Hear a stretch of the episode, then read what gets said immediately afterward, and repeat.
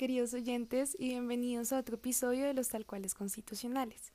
Hoy estaremos hablando de los mecanismos de participación ciudadana en Colombia, los cuales se regulan mediante el artículo 103 de la Constitución Política, la Ley 134 de 1994 y su complementación con la Ley 1757 del 2015.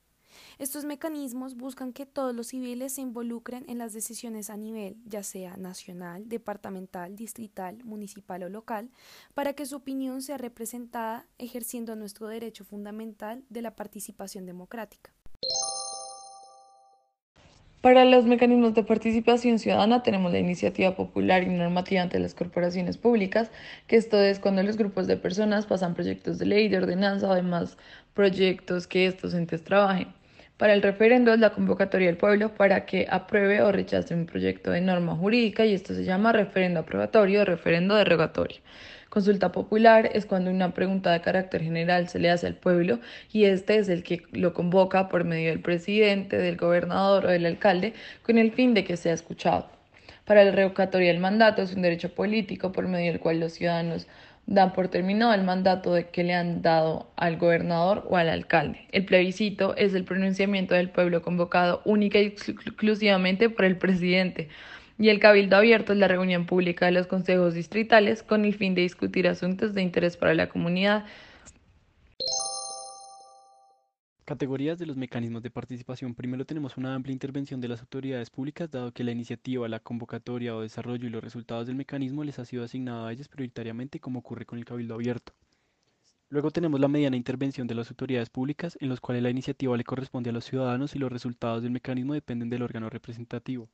O la iniciativa y la convocatoria se encuentran en manos de las autoridades públicas, aunque no sus resultados, en tanto se atenderá a lo que el pueblo decida. Por último, tenemos la leve intervención de las autoridades públicas, bien porque la iniciativa, convocatoria y resultados dependa de los ciudadanos, o bien porque la iniciativa y los resultados se encuentran radicados en los ciudadanos, aunque no su convocatoria. ¿Quién puede convocar a los mecanismos de participación? Primero tenemos el mecanismo de origen popular, que es promovido o presentado directamente mediante solicitud avalada por firmas ciudadanas. Luego tenemos el mecanismo de autoridad pública, que es promovido o presentado por su autoridad pública.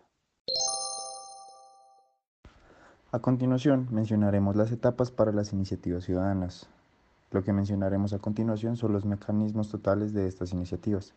El primero de todos es la conformación de promotores o comité promotor. Luego es necesario designar unos voceros, para luego así llegar a un registro de propuestas sobre mecanismos de participación ciudadana. Luego de esto, es necesario realizar una recolección de firmas en donde hay un plazo de 15 días para la elaboración y la entrega de estos. Posteriormente es necesario hacer formularios debidamente diligenciados con los apoyos de los ciudadanos al registro del Estado civil correspondiente, para así entregar los estados contables de la campaña de recolección de apoyos de cualquier propuesta sobre mecanismos de participación ciudadana. Es importante también realizar una certificación para posteriormente realizar un trámite de la solicitud de iniciativa de la ciudadanía a la corporación pública respectiva, para así realizar una revisión previa de la constitucionalidad y realizar campañas sobre los mecanismos de participación ciudadana. Cuando ya finalmente se tenga esto, es necesario realizar una votación sobre los mecanismos de participación ciudadana, a lo que resultará de la adopción de la decisión final. Esto sería todo por hoy y muchísimas gracias por escucharnos. Los esperamos en nuevos episodios.